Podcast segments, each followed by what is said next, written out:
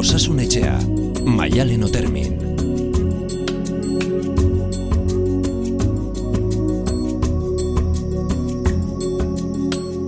Egun ondenoi, ongi etorri osasun etxera badakizue, udan eguneroko kezken gainean jartzen dugula arreta, horretarako bidelagun paregabeak ditugula eta gaur, horietako bat dugu gurekin estudioan, izara arregi egunon. Egunon. Zer modu zaude? Ondo. Gaur eh, zuzenean galdera batekin hasiko gara, aurrekoan entzule batek audio mezua bidali zigun eta azkar batean erantzun genion Patxi Zagirre psikologoaren laguntzarekin, baina aipatu genuen e, saio bat eskainiko geniola kezka honi, galdera hau izan zen. Egunon, osasun etxerako e, semea amala urtekoa, ba, etxean atea gabe daula, ez dakit lagunek apartien dioten, da ez dakit nola jokatu, egila esan ni oso urduri jartzen naiz, ez da lagungarri, baina, bueno, ez dakit, ez dakit nola jokatu, eskarrik asko. Hau izan zen entzule honek bidalitako kezka, mala urteko semeak ez du atera nahi, eta aita honek uste du lagunek e, baztertu egin dutela, bi aspektu landu ditzakegu hemen, alegian erabe horri gertatzen zaion aztertu, eta gura sorrek egoera horri nola egin beharko like, mm. liokeen aurre. Izar? Bueno, lehenik eta ben, galdera hori egitea eta galdetzea eta aholku eskatzea, be hori oso erantzun e, jatorra ausarta eta eta zintzeroa da, ezta? Orduan, e, borondat asko, maitasun asko eta interes asko agertzen du aita honek. Egia da, bueno, bere iztu behar ditugu noiz dan bulin kasuak eta noiz diren lagun arteko gora beren kasuan, ez? Baina egia da, guraso bat baina gehiago jaso ditu dela, esaten hain zuzen ere, ba, etxean daudela beharaien seme alabak, ez dutela irte nahi, ez dakitela zenbateraino behar bada ez da ez dutela ondo tratatzen edo tratutxarra jasotzen dituztela lagun artean, baizik eta jaramonik egiten ez diotela. Eta karo, futbolean bankiloan egotea inoiretzago gustatzen eta beti baldima zaude. Ez, beti juten baldima zea e, pistinara eta toallan iskinako toalla beti zurea baldima da. E, goxokiak eostea denda batea sartzea zea eta zu beti azkena bazea e, mingarriak dira. Bulin kasuak ez izatea eta ez izatea behar bada gauza oso larriak ez du zanai ez, diania, ez dianik e, mingarriak. Eta guraso ezala hori ikusten duzunean, ba, ba, klaro, ez da erraza, ez? E, amala urte esan du, eta amala urte e, normalean DBH bi e, irura pasatuko da segurenik, edo olako adin hori izango ala pentsatzet, e, orko harrila aldaketak egoten di asko eta hor e, beak mutila agertu esan du, baina neskan artean ere egoten da askotan onlako ba, batzuk eraten hasten dira, beste batzuk ez, aurten eta COVID-en tema honekin mutilen artean asko ikusi dugu burrukak burrukak e, indartu dira. Mm jolasetan eta ere e, burrukako jolas asko dituzte ordenagailuetan eta ondoren behar bada ba, juntatu dira arratzaldeko xeiretan eta erra dituzte kontenedorak, e, joan dira alboko herrira eta alboko herrikoekin ez da izer burruka egin dute ba, herri batekoak bestearekin. Horrelako e, demanda bat baina gehiago izan detik astetxe batetik edo bestetik, ez? E, beraz, askotan gertatzen da, zoritxarrez, e, amala urteko mutil hori balimada oso sentikorra. Ohartzen bada, e, bere laguntaldeak egiten dituzten gauzak ez direla oso egokiak, ez ja edano ez edan, baizik eta ez dakit noa jundarriak bota, ba, ganberra da hauek esaten dana, ez? Behar bada mutil hori lasaio dago etxian. Ez dakit arazoa zenbate izan daitekeen demanda egiten duen arena, edo gizarteko lagun giro horrena. Horreati diot, ez, ikusi beharko litzake guztua aldao, no ez, mutil hau etxean. Famili giro egokia badu, eta aitarekin guztua dago, eta nahi badu aitakin biziketan bolta dita jun, aitakin arrantzua jun, edo aitarekin beste edo zer gauza egin, eta ez kuadrileekin. Ba, nik momentu horretan behintzat, momentuz behintzat, esango nioke aita honi amala urteko semea duela jakinik eta seme sortzikoa. Disfruta esala semeaz. Gozatu. Eta behar bada jatorra delako, e, eta lagun giroa bere estiloko bat oraindik topatzen ez duelako nahi du etxean egon eta ez lagunekin, ez zeman garrantzirik. Baina, karo, ez dakit zenbateainoko mm egoera horretan da on, edo zenbateainotan triste dagola, mm ez dula jaten, ordenagailuan beha daola ordu asko eta e, lagunekin baino nahiago duela gaina oain askotan ordenadorez jartzen dira Skypez e, beste jendearekin baina ez dakit e, kontesto orokorrean kasu hau den edo den ba, goxatzekoa, ez? Aita honek dio urdure jartzen dela bera. Hmm.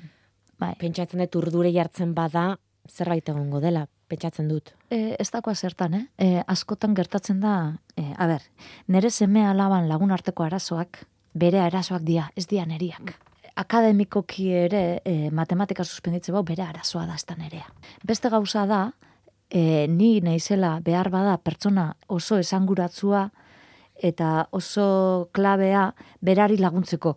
Baina arazoa berea dela definituta, ez nerea eta sarritan gu geuk e, aurtzaroan eta zarro geranean bizi izan ditugunean lagun arteko goraberak daukagu izugarrizko bildurra gure seme alabak ere berdina bizitzeko. Eta nahazten ditut, behar bada ni sentitu naiz e, gaztetan aparte, lotzatuta, ezin lagunetara murgilduta, eta oain e, proiektzioa dakat eta nere semeak nola jarrera batzuk eta izaera batzuk nere bezala dituen, e, irutzezat berdinari dela bizitzen. Eta ez, igual ez. Igual zure semeak dauka aukera famili giro jator bat eta oaindik amala urte ditu. Ez geha esaten amasi ditula. Amala urtekin ez da ez gertatzen oaindik kaleagoteko goik ez eukitzikin ez da eze pasatzen.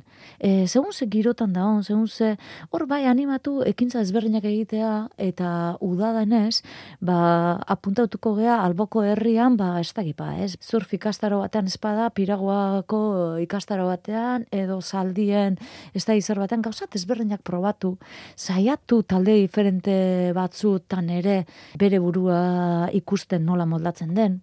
Eta horregatik da e, oso garai ona guzti honetaz hitz egiteko ze e, oso momentu egokia da gauza desberdinak probatzeko. Orduan, e, nik aita honi izango nioke batetik lasaitzeko eta semeaz goxatzeko. Ze behar bada arazoa ez da berea, baizik eta e, lagun taldeko giroarena edo, edo bere morukoak oraindik topatzeko momentu ez dela. Eta gero bestetik bai izango nioke, ba, animatzeko semea inguruko ekintza desberdinak probatzera, ze olakotan bai ez da hola ezerre galtzeko eta irabazteko. Ze, astebeteko patin ikastaro batea apuntatzeko adibidez, ze, apuntatzea eta atzazu gustatzen ez da ez pasatzen. Eta aldiz gustatze bazazu, kirola itezu, alboko herriko jende bat ezautzezu, ze ondo sentitzezea, irikitzen ikastezu, ze lotzak landu egiten dira. Eta lehen eguna izaten da askotan zailena esan probatzeko zoilik eta probatu eta gustatzen ez pasako aste guztia egin gabe ere hiruarren egunean lakoula. Eta optimismo honetatik eta baikortasun honetatik pixkat eh, landu. Ez egin ez da ontokian dagoena baino arazo gehiago.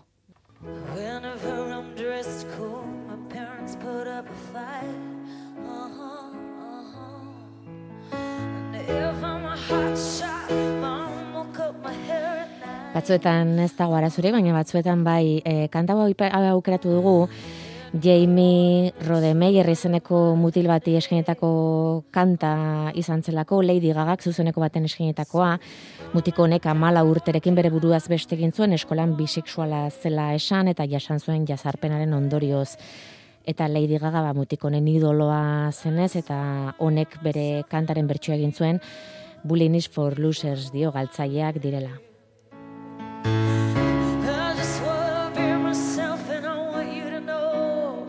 Gertuagoa ere milaka kasu daude, hau bueno, adibide izan da, ba, kanta hitzaki ematen zigulako, baina batzuetan ez dago arazorik, zuk esan duzu, baina batzuetan bai.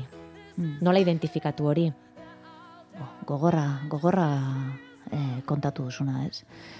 Eh, hor bizezuelan teman eh, askotan, eh, dano gera pixkat bizezuela batetik, eta bestetik askotan neraben artean e, bildurra dudanean e, neu homosexuala oten naizen edo ez, eta ispilua ikusten dudanean zuzeala, neure bildur horrekin egiten dugut topo eta horregatik erazotzen dut bestea. Hori batetik e, sakono itziteko gai mm, bat, eta bai. kasu honetan bizezola delako, edo betaurrekoa dituelako, edo gizena delako, edo argaledia delako, edo ekiz arrazoen gatik, jada behin eta berriz eraso bat jasotzen duenean, eta botere desberdin badagoenean, alegia, dagoenean pertsona bat edo talde bat e, botere gehiago duenean zu baino, hor ja ez da lagun arteko liskarrak edo arazoak, hor ja bulin egoera bada. Eta bulin egoera tratutxarren egoera da.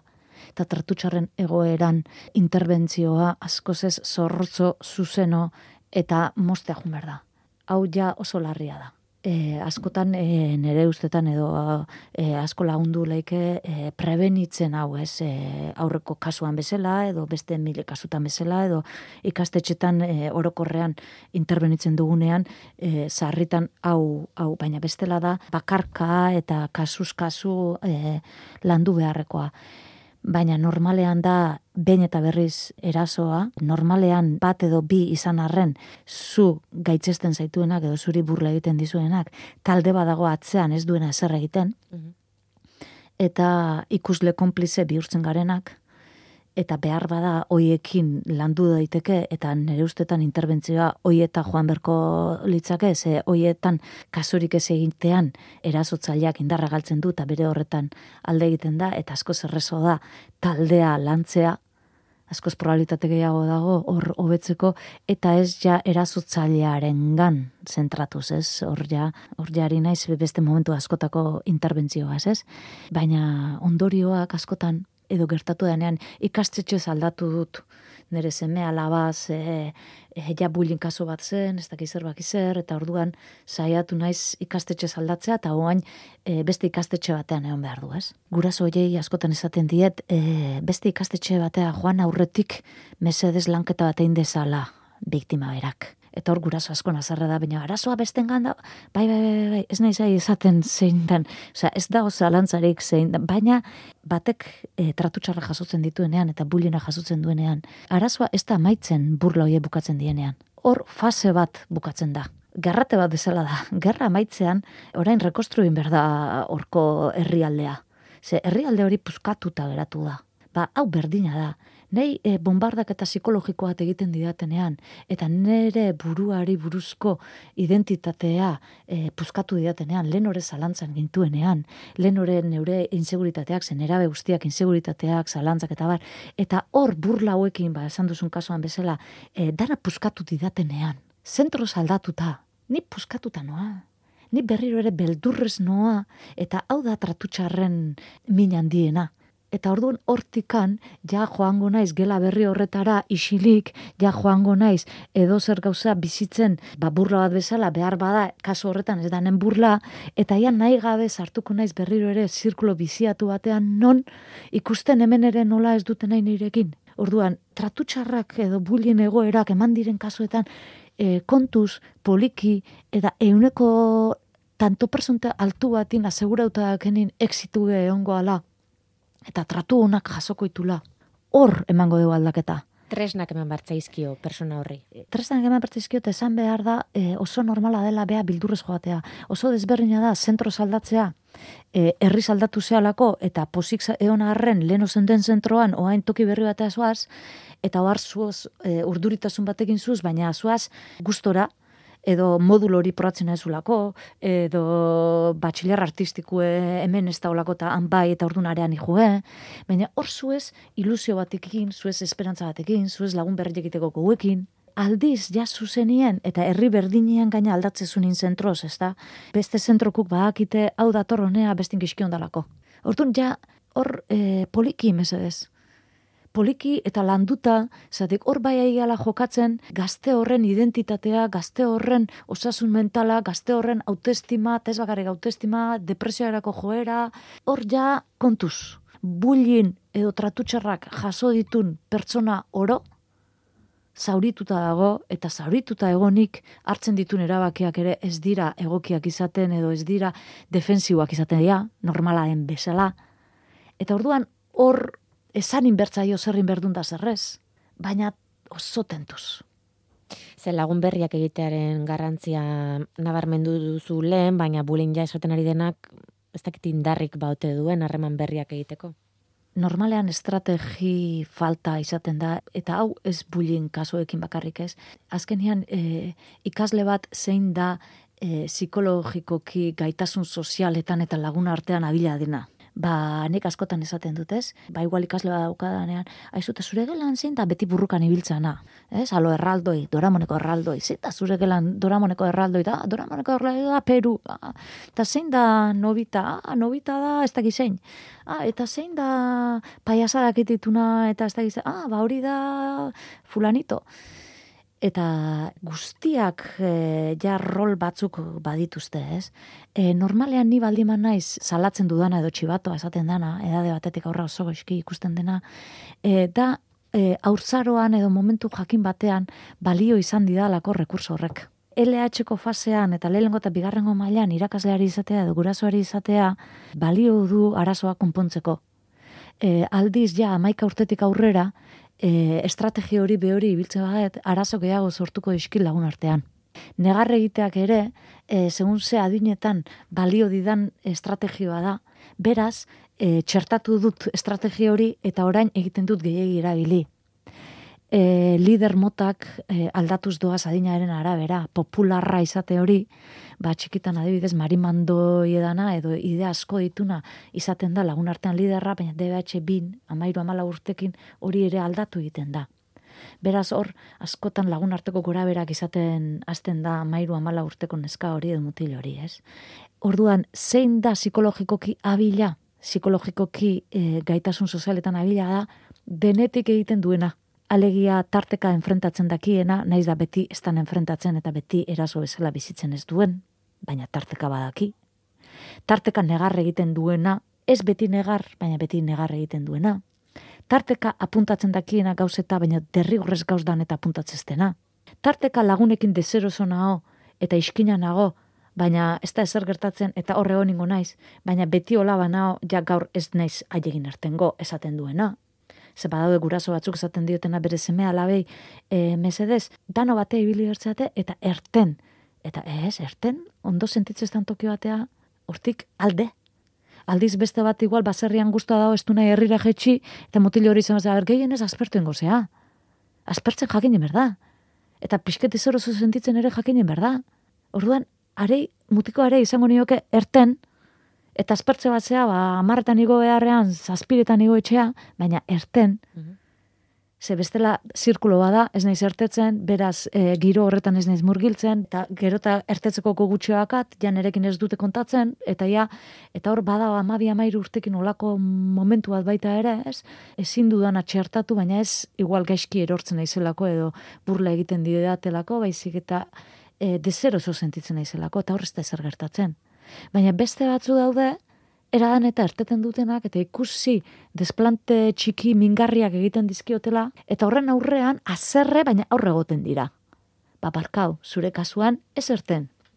Terten berbazea, beste erabatea. Beste estrategi batzukin. E, gurasoen kasuan, izar? Bi aletatik, digot, erasotzaien gurasoen kasuan, eta hmm. erasoa jasaten dutenen gurasoen kasuan. Hemen gurasoen partetik erasotzaileak dianien behaien zeme alabak kostatu ite zaigu hori ikustea.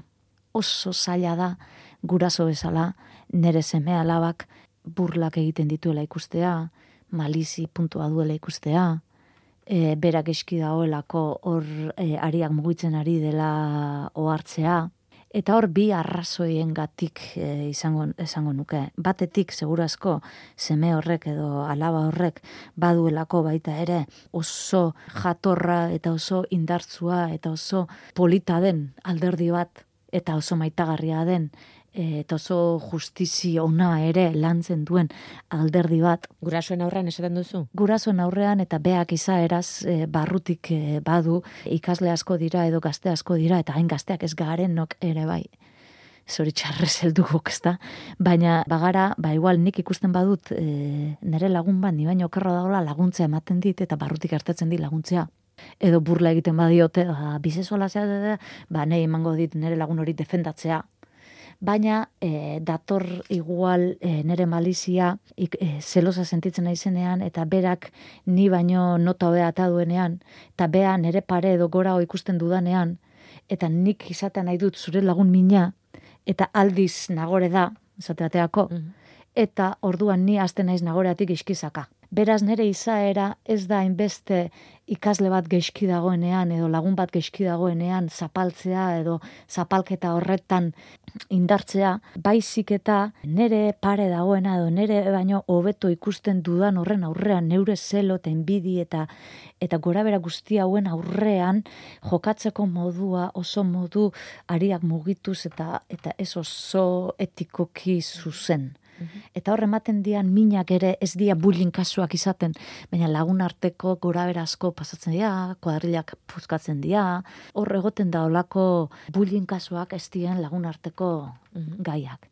Eta hau dana, guraso bezala ohartzea ez da erreza zenik nire alabari edo nire semeari ikusiko diot e, justizi zentzu hori baduena ere eta egia dena ere. Eta oso zaila da ikustea inbiri hauek, zelo hauek eta norbait baztertzen badute seguru asko norbait horrek ere nola izango duen berea.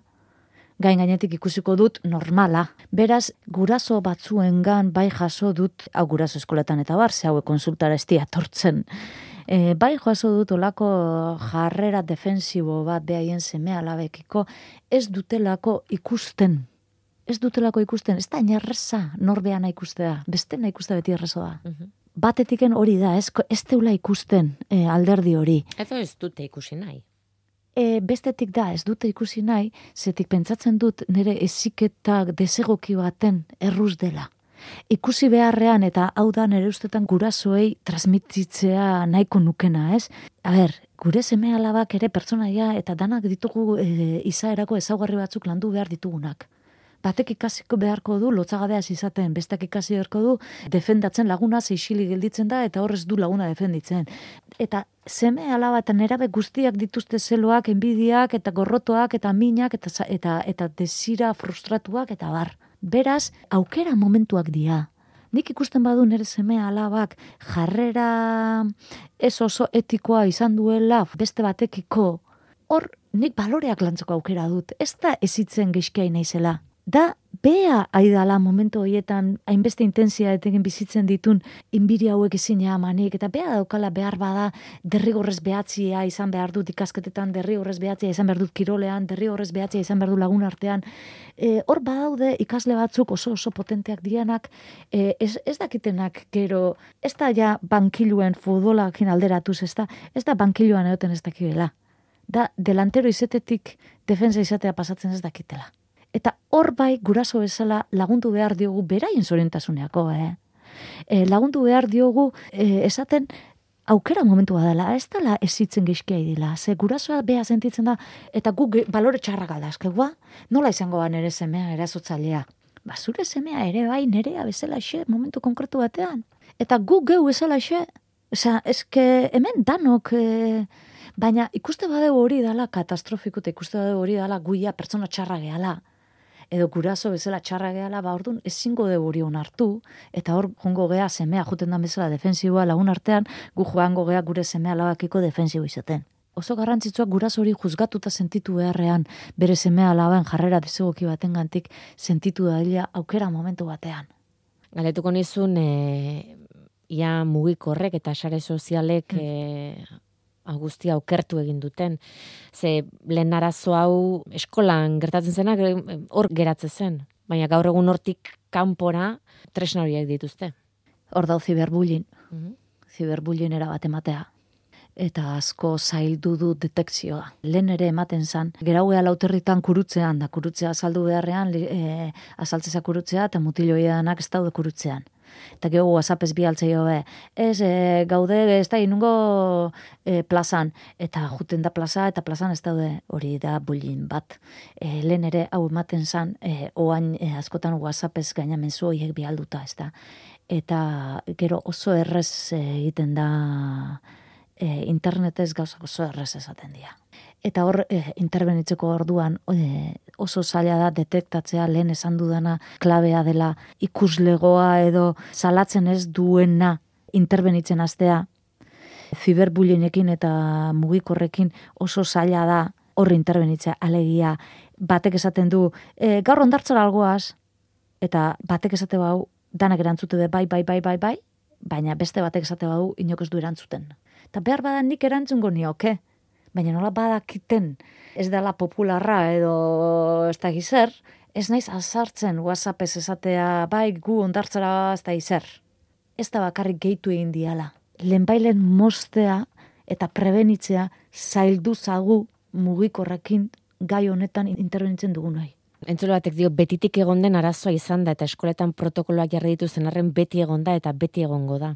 Balore kontua da, eta beti egon da, eta beti egongo da, baina bat gutxiago balima da guk eh, lanketa hori deulako, bat gutxiago da. Eta lagun arteko arazoak bai egongo iala beti, eh? Osa, gauz bada tratutxarrak eta bulin egoerak eta ziberbulin egoerak zaiestie eta mostie. Tor bat gutxio, bat gutxio. Bai egongo iala beti eh, lagunak dauden bitartean eta harremanak dauden bitartean harreman gora berak kuadrilla sakabanketak beti ongoia, e, leno aipatzen nituen ba, lagun batek beste bat egin bidia dio eta orduan eski esaka ardun zureatik eta e, gaina egiten dutena normalean e, adin batetik aurrea, ez da txikitan igual gezurra esate, esaten dute, ez, zortzi urte inguru urtan. E, ba, maia lehenek esan dit, e, ez dakizer eta gezurra da. Orain, amaixei urte inguruan ez dute gezurra esaten. Egiten dute egi bat e, globoa bezala puztu. puztu ba, zu esate baterako oso koketa bazera eta oso gusto bazaude daukasun painoloarekin, ba, jo, ikuste zu ze txula bilen painolo horrekin. Eta behar da egia da. Baina zu ez xe aldemeneko nekan ere bai.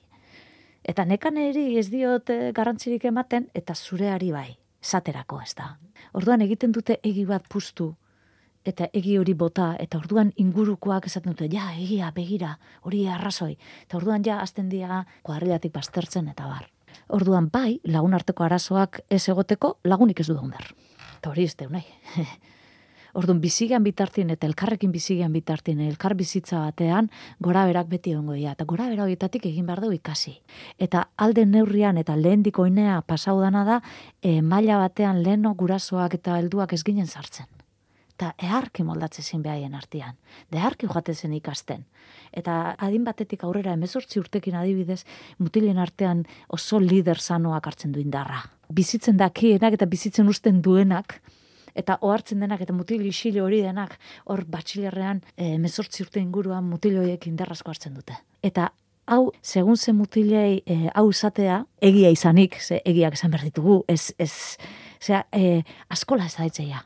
Nesken artean itxurak, e, ez dakizarro, haindik ere, indar gehiago du. Hemen berdintasun aurrutiak ego haindigen, baite lagun artean ere. Ta hor, guraso papela, noiz hartu, noiz ez, zenbatean jo nere seme alaba saiatu ikusten zer duen hobetzeko, zer ezaugarri dituen lantzeko, ze danok ditugu, hor egongo litzake gakoa.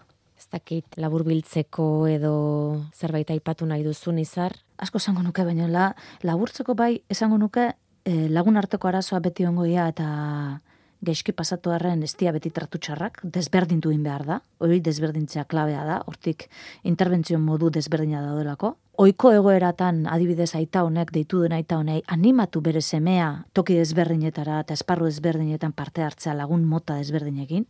Lagun arteko min batekin etortzen bazazu entzun, entzun eta sentipera jaso, ez junde inspektor gatxetze gertatu eta zenek zesan dut, ze, ez dakiz eta ja hori Maria izen data, ez hori.